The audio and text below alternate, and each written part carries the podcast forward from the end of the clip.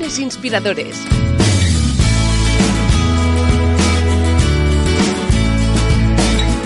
Con David Tomás y Edu Pascual. Bienvenidos al Lunes Inspiradores. Hoy en un nuevo espacio donde traemos a una invitada que eh, pues nos recomendó una buena amiga de este programa que también fue y que pasó por una de nuestras charlas aquí en Lunes Inspiradoras, que es Elena Torres, a quien le mandamos un muy fuerte abrazo, y que un día nos habló de Sara Horra. Sara Horra, ¿qué tal? Hola, buenos días. o buenas tardes o, O buenas, buenas noches. tardes o buenas noches, eso- sí. No, no, oye, aquí lo podéis escuchar a- cuando, os dé la gana, ¿eh? Pues sí, efectivamente, y nos dijo, oye, tenéis que hablar con, con Sara Horra, que tiene muchísimas cosas que contar, tiene un futuro brillante por delante y además es millennial. David Tomás, bienvenido. Muchas gracias. Pues sí, hombre, queríamos conocer a millennials de éxito, millennials, pues que, oye, explican cómo hacen las cosas, que montan compañías, que tienen puestos de responsabilidad, que están también en consejos de administración, o sea, gente muy, muy joven. Y es el caso de Sara, así que estamos encantados de contar con ella y aprender, sobre todo aprender a escuchar. Y nada, empezamos. Venga, Sara Horra, ¿qué es para ti un lunes? Pues mira, yo te diría que para mí los lunes son los días de las grandes oportunidades, ¿no? Al final venimos de un fin de semana, venimos de, un proceso de mini, mini desaceleración, donde si bien hay mucha gente, y me incluyo, que confundo el ocio y el negocio, y si bien seguimos trabajando, sí que, sí que tenemos un momento para encontrarnos con nuestro ser, y si practicamos este desaceleración, podemos llegar a, a brillar los lunes, ¿no? A llegar al lunes y brillar en todo lo que hemos estado pensando el, el fin de semana. Ah, que de hecho, no sé si sabéis, lunes significa luna y luna significa iluminar, la que ilumina, por tanto esto se debería llamar también lunes iluminadores, ¿no? Oye, eh, pues eh, te- te- ¿eh? te- deberíamos decirte que sí, pero no lo sabíamos. Madre No, mía, sí oye, nada. qué Mira. bueno, qué bonito. Haremos un rebranding del programa. No, mira, yo, yo siempre digo que los lunes son, son los días de las grandes oportunidades ya más de una empresa, porque creo que hay dos cosas muy importantes que suceden los lunes. La primera y la más importante es la organización y planificación de, de la semana. Es decir, es estupendo poder hacer la reunión del C-Level los lunes y poder planear ah, y objetivizar la semana para subir ese peldaño en el roadmap. Y otra cosa muy importante también, ah, hacer retrospectiva de lo que ha pasado la semana anterior y corregir si es que ha habido alguna cosa que no se ha hecho del todo bien, vamos a decirlo así, y poder, poder desplegar pues tantos planes A, B, C como los que los necesarios para cortar y empezar a hacer las cosas pues pues mucho mejor, ¿no? Si yo creo que si un buen manager hace esto los, los lunes, puede dedicarse el resto de la semana, los cuatro días ah, que quedan de la semana, en, en pensar en medio y en largo plazo. Fantástico. Pues nada, Sara, cuéntanos un poco tu trayectoria personal y profesional. Cuando eras, eh, iba a decir joven, no, pero cuando eras eh, una niña, entonces. Claro.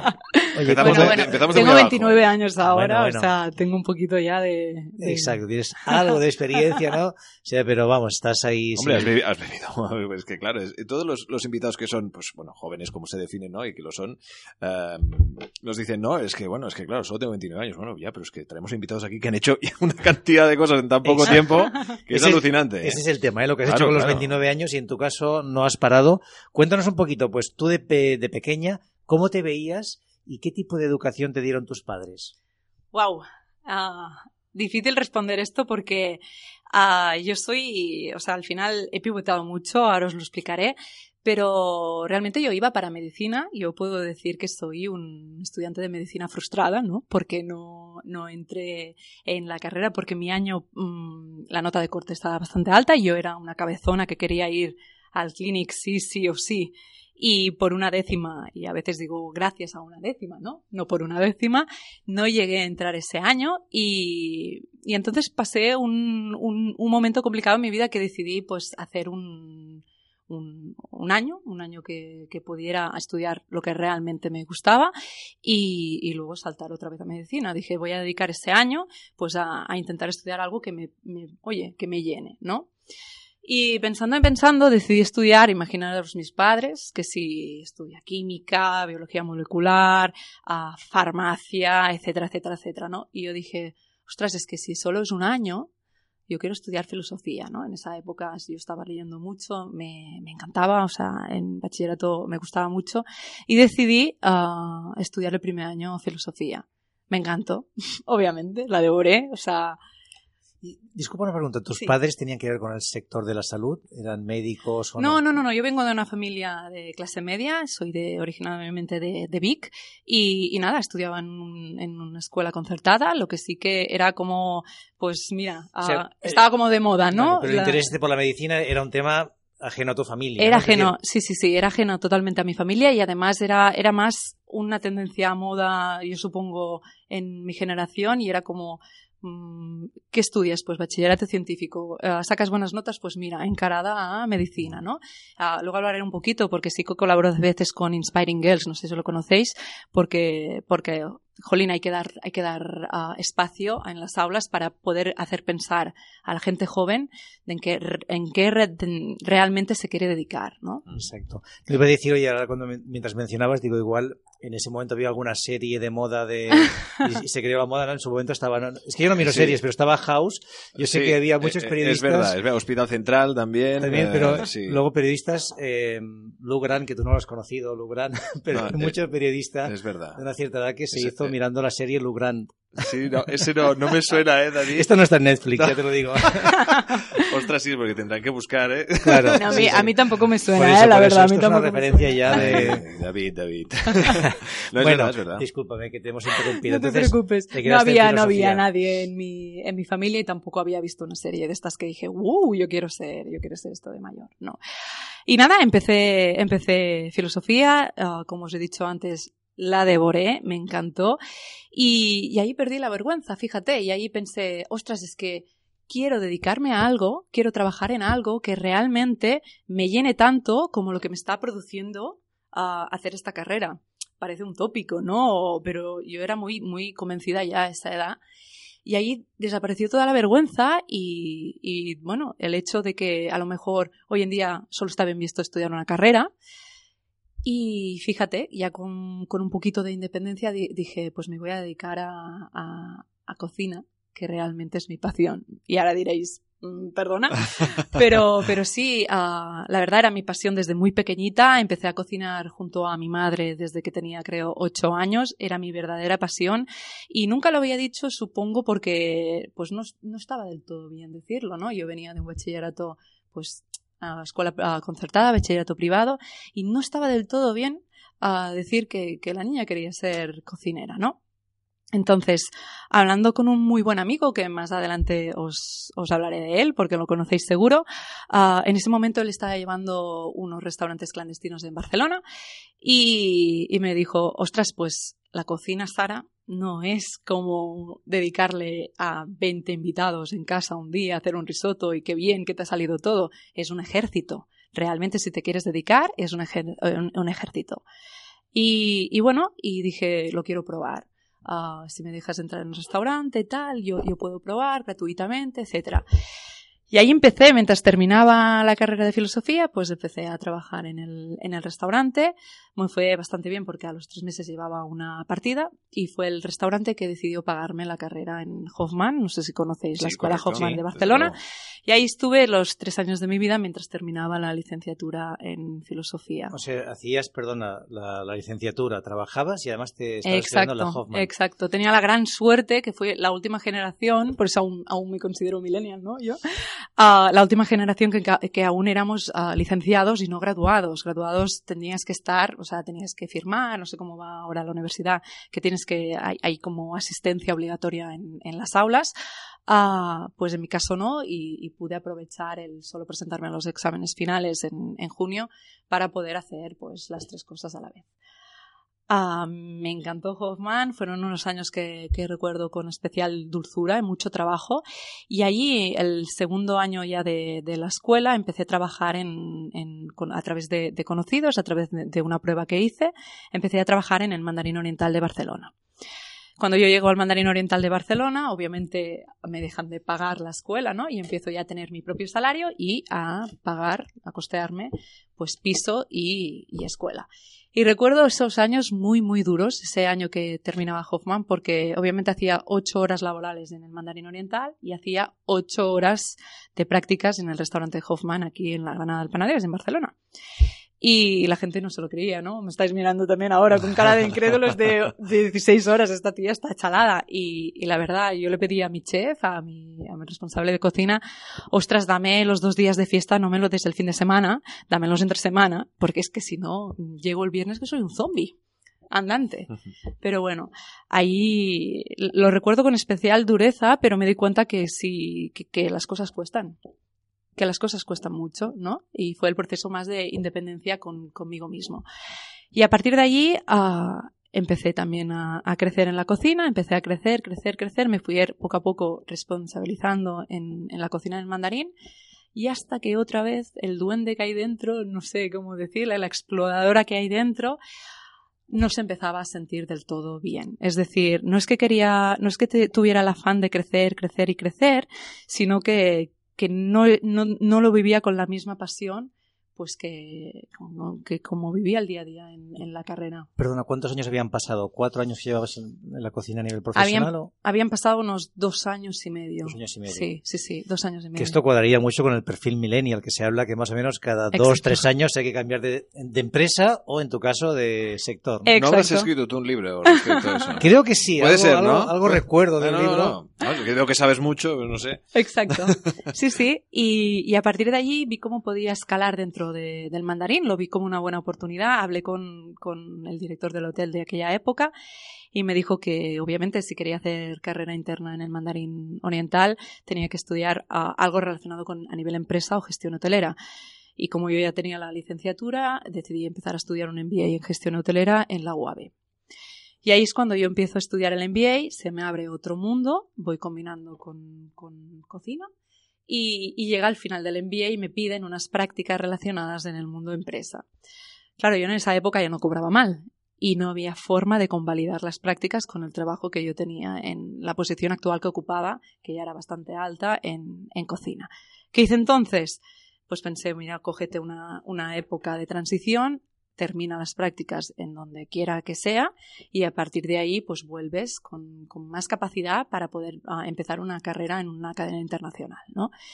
Y, y, otra, fue otra charla circunstancial, más uh, pura casualidad, con, con, un gran amigo y ahora ya os digo el nombre, Cristian Rodríguez, hombre, fundador hombre, de, claro. de By Hours. También ha estado por aquí. De... También nos pasa. Sí, sí, sí. Pues que, que, me dijo, ostras, uh, es un muy buen amigo y me comentó, ostras, ¿por qué no, si tienes que hacer unas prácticas relacionadas con el mundo hotel, por qué no vienes a By Hours? En este, en este momento, By Hours uh, llevaba unos dos años de vida, poco más. ¿Por qué no vienes a Hours? Nos ayudas a construir un poco departamento, haces las prácticas, ves lo que es una OTA, una Online Travel Agency en, por dentro, y a partir de ahí, pues, te firmo las prácticas y, y ya. Yo no sé si ya veía ahí el gusanillo él, ¿no? Que empecé a trabajar en Hours y, y os puedo decir que me enamoré me enamoré del modelo de negocio, me enamoré de, la innovación que conllevaba la, la, palabra, la misma palabra, by hours, y, obviamente del, del, modus de, hacer de, los dos fundadores, de Cristian Rodríguez y de Guillermo Gaspar también. Y a partir de allí uh, empecé a crecer, crecer y crecer, y es donde me meto yo ya en el mundo de, de la tecnología. Fantástico, estaba buscando y Cristian fue el invitado 33. Imagínate. Fíjate, estamos ya por el ciento y algo. Él vino el 17 del 4 del. Claro, llevamos casi 150. Exacto, sí, sí, no, no más de 150. O sea, Cristian estuvo por aquí. Oye, los que no le hayáis escuchado, buscar el, el, número 33 y podréis aprender de su libro, Despega como emprendedor. Sí, es un libro muy recomendable. Un fenómeno, un fenómeno. Hacemos, nos hacemos este pequeño, pequeño en, enlace de podcast a podcast. Os invitamos a que los escuchéis todos, pero sí que es verdad que todos aquellos que tengan relación y que salgan mencionados, pues también es importante e interesante que, que los escuchéis justo cuando acabéis de escuchar este, paséis al siguiente. Y también el de uh, uh, Elena Torras. Luego, luego hablaremos de ella. Ah, luego hablaremos de ella, ¿no? Pero sí que es verdad que te, te has movido un poco al final por, por, por, esa, por esa inquietud. Has, has yo creo que has hecho mucho caso a, a, tu, a tu vocecita interior, ¿no? Uh -huh. eh, y, no has, y, y, no has, dudado. Bueno, entiendo que habrá ha, habido momentos de reflexión que, que, no los quieras saber, ¿no? Pero sí que al final has hecho, ha hecho caso y parece que la cosa ha ido, ha ido muy bien. Sí, siempre me he intentado escuchar a, a mí misma y de hecho... Uh la, la, vez que me costó más uh, escucharme a mí misma era, era la vez que yo dejé ya Hours, luego os lo contaré, y es por, por el amor que le tengo a la compañía a día de hoy, ¿no? Era como, necesito crecer, pero, pero es mi, es mi bebé y así lo siento, es mi, es mi bebé y, y obviamente por, por el amor incondicional que le tengo tanto a Guillermo como, como a Cristian hasta día de hoy, sí, sí. Fantástico. Y cuéntanos un poco entonces la salida de, bueno, lo que aprendiste en Bayhours y cómo decides salir. Sí, en Bayhours aprendí un montón, sobre todo aprendí y cometí muchos errores, que esto es lo bueno, ¿no? A nivel aprendizaje. Me acuerdo que, que el momento Scale Up era un momento de constante patacadas, ¿no? que se dice en catalán, de, de, constantes uh, errores, pero sí que pude aprender muchísimo. Yo me acuerdo que cogí un departamento de producto con, con unas cinco personas que luego quedaron a dos y, y luego lo, lo, pude llegar a crecer hasta 30 personas. Mi departamento éramos 30. Uh, cuesta mucho llevar a 30 personas. Uh, cometes grandes errores con llevando tanta, tanta gente. Claro, hasta, hasta ese momento ya habías gestionado, aunque equipos con, en cocina. con, con menor... Pe ¿Y cuántas personas habías gestionado? No, no más de cuatro. Claro, la diferencia es abismal, claro. Sí, pero bueno, fue un proceso, con, con, personas. Eh, exacto, fue un proceso de poco a poco, ¿no? Claro, era como, y creciendo, bien. Eh, exacto, exacto, era como, wow, si es que ya somos seis, wow, si es que ya somos diez, Ajá. wow, pero es que somos veinte, wow, pero es que somos treinta y solo el departamento de, de producto, que era el de hoteles. Claro. Y la verdad que, que me llevó un gran, un gran aprendizaje de, de la startup, sí un gran aprendizaje. Y, y nada, uh, pasamos a, a, También viví, es lo que quería comentar, también viví uh, durante los cinco años que estuve allí tres rondas de financiación, que esto te curte mucho, muchísimo, muchísimo, muchísimo. Y ahí también entiendes pues la, evoluci la evolutiva de otras startups, ¿no? Que dices, ¿por qué hacen esta acción o por qué dejan de, de, hacer esto tal? Y es como, wow, es que detrás hay procesos de, de financiación que, que obviamente pues uh, es no, lo que hay. Está ¿no? claro, está claro. Exacto. Y, y, nada, y desde aquí llegamos al último año de, de, de tránsito. Para mí yo lo llamo año de tránsito, que es el último año de By Hours, en que yo me empiezo a socializar más. No, no, estoy diciendo que antes no me socializaba, ¿no? Pero sí que empiezo como, como a hacer más afterworks, ¿no? Empiezo a conocer otros modelos de startups, empiezo creo que a, a generar más redes de contacto, a generar más red de caída potente y, y llámale, yo creo que es más causalidad que casualidad que termino, llego y peto el 8 de marzo de, de, este pasado año, que tampoco es casualidad el 8 de marzo, en un curso de inversión, porque la verdad es que en aquella época me interesaba muchísimo pues entender todas las cláusulas infinitas de un pacto de socio, ¿no? Y, y llegó a un curso de inversión de la gran, ya hemos citado antes, Elena Torras. Y, y nada, y estos grupos de, de, que hace de formación suelen ser mixtos, pero era un 8 de marzo y daba la casualidad que éramos seis mujeres en esa misma sala formándonos. Y, y wow, yo me doy cuenta que soy la baby, absolutamente la baby, la más, la, que, la que me sigue me lleva 10 años y que cada mujer que hay ahí es más interesante que la otra, ¿no? A partir de ahí yo establezco lazos muy fuertes con, con ellas uh, y empiezo una muy bonita amistad con, con Elena. Uh, aprendo muchas cosas, cojo de referentes por primera vez en el mundo tecnológico a mujeres, uh, no porque antes no los cogía, sino porque no conocía, pues sí que leía prensa del sector, pero no conocía el tú a tú, el face to face, el café, lo que se está cociendo en real time en, en la mente de un CEO mujer, ¿no? Y, y, la generosidad de Elena me lleva a abrirme las puertas a, a, un grupo que estaba en plena gestación, estaba como no se sabía aún aún, que es hoy en día y ya hemos salido a prensa We Rock Capital, ¿no? Ahí en We Rock Capital uh, conozco a, a, un elenco de mujeres que, que brillan por, por, por su expertise cada uno de, de, de, ellas en absoluto y aprendo una de las palabras que, que a lo mejor la iba, iba mmm, rotando a, por, por, mi alrededor, pero que nunca había tomado conciencia de ella, que es generosidad.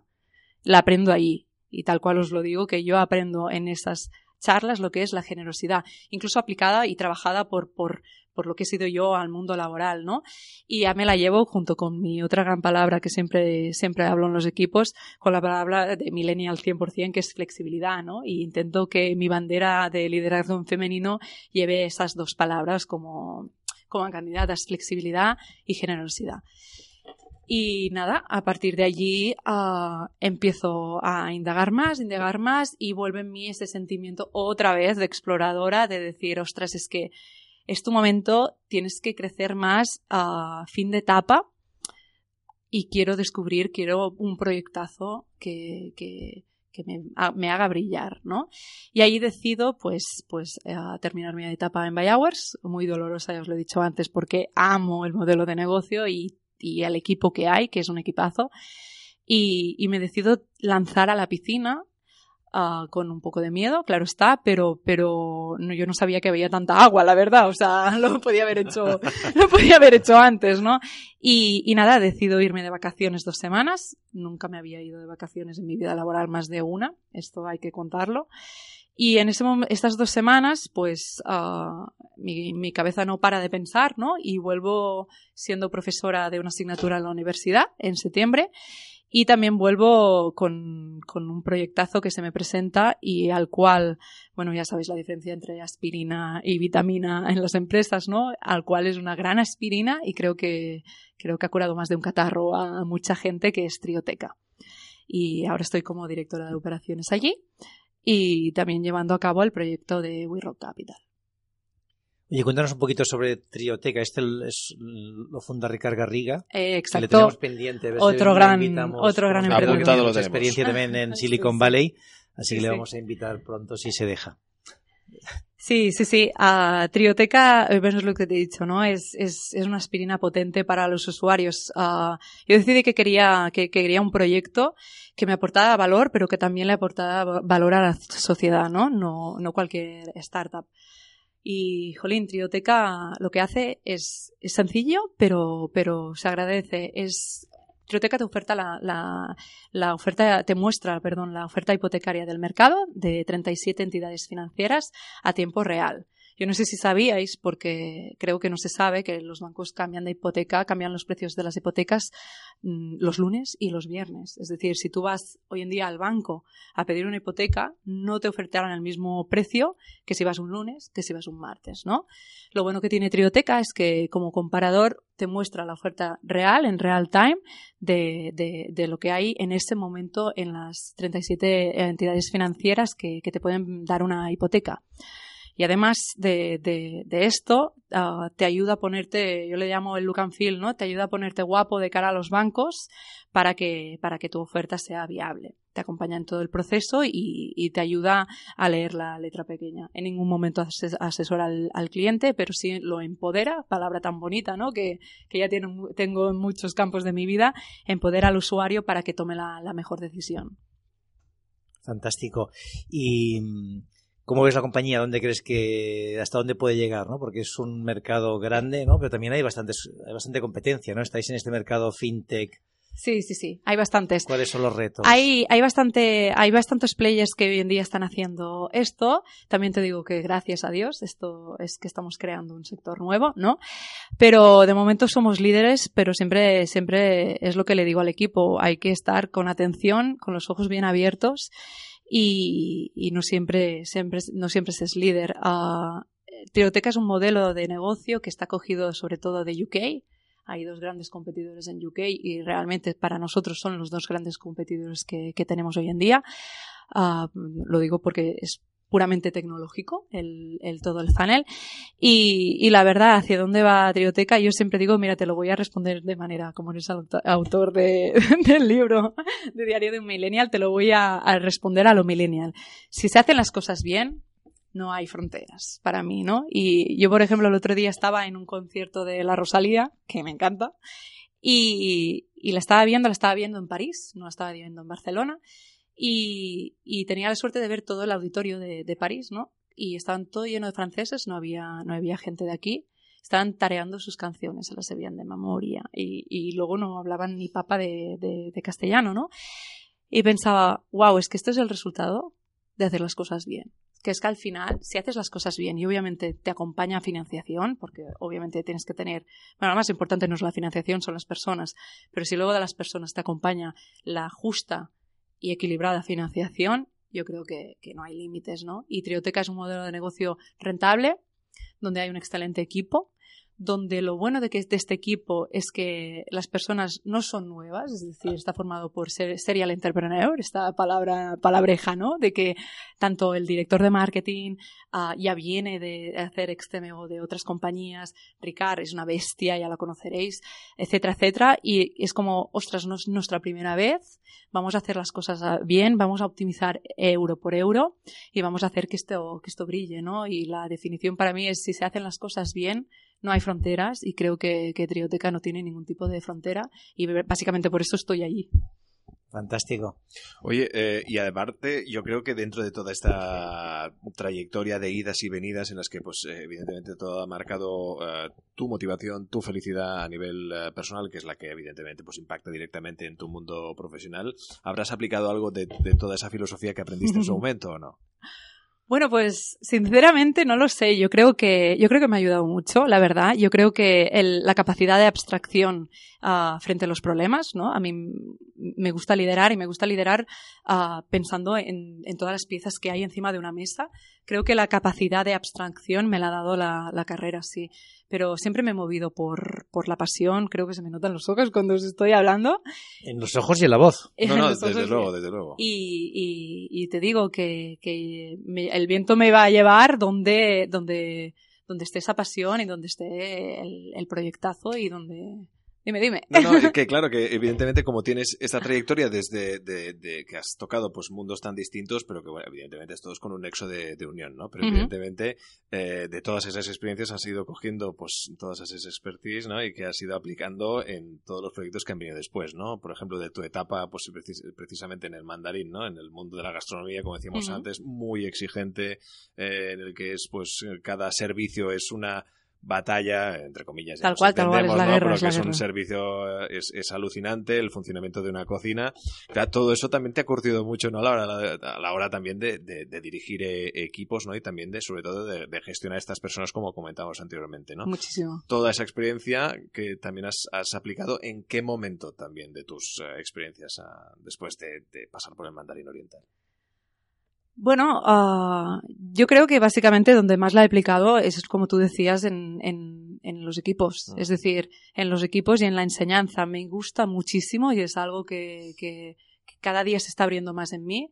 En enseñar, es decir, ahora estoy dando una asignatura en la universidad, pero aparte uh, me gusta muchísimo um, coger a la gente joven, recién salida de la universidad, y no porque se puedan moldear, sino porque me encanta ver la evolución de las personas. Es decir, es que es gratificantísimo. No, claro. no te puedo expresar lo que siento cuando veo que, que una persona sale. Uh, te voy a decir así entre comitas, me odia durante un tiempo, ¿no? Porque sí que estoy muy dura, pero luego te dice, Jolín, Sara, gracias.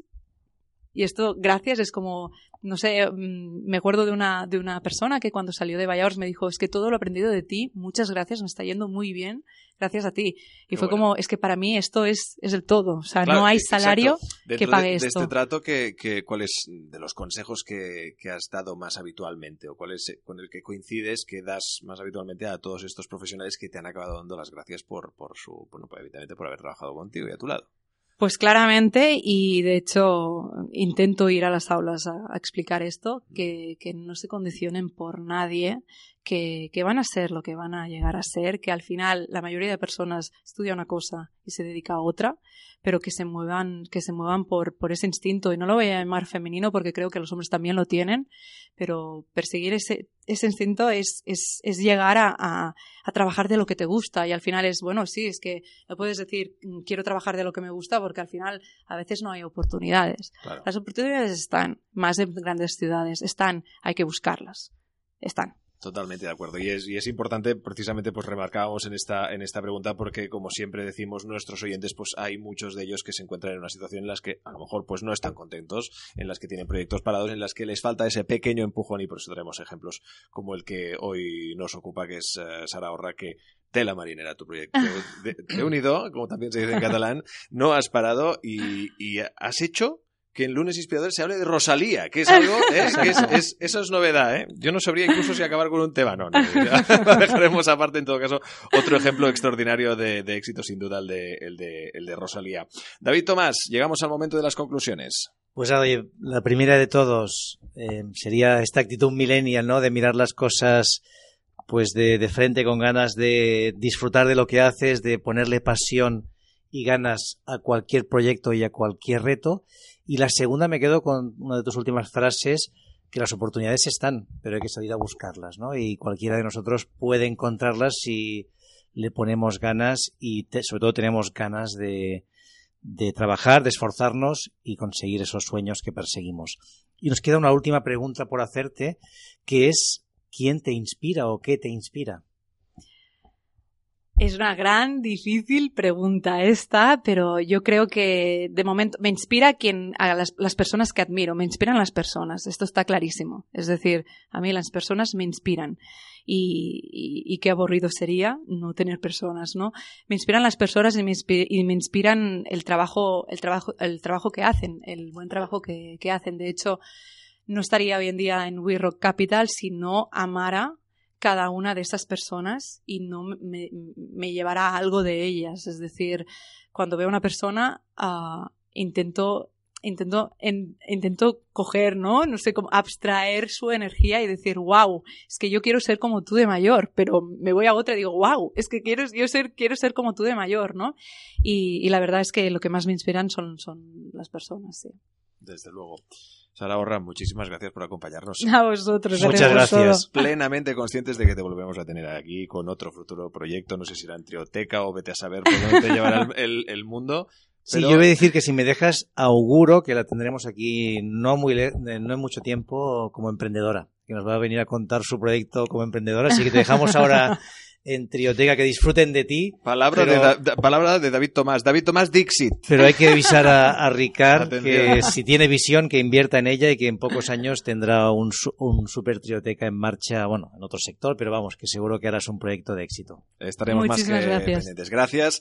Y también os agradecemos a vosotros que cada lunes estéis ahí también escuchándonos, descargándonos, comentándonos y también pues eh, disfrutando y haciendo un poco de foro también en las redes sociales. Nos podéis seguir pues eh, en Twitter donde pues tenemos nuestro mayor cómputo de, comentarios también en el eh, cajetín de comentarios de las plataformas de Evox, Spreaker, eh, iTunes, Spotify, etcétera, donde pues nosotros eh, leemos y son más que bien recibidos todas vuestras opiniones y también críticas. Gracias a todos estos lunes inspiradores, cuarta temporada. Suscríbete a nuestro canal de YouTube, a nuestra cuenta de iVoox y síguenos en Twitter, arroba lunesinspirador. Lunes Inspiradores.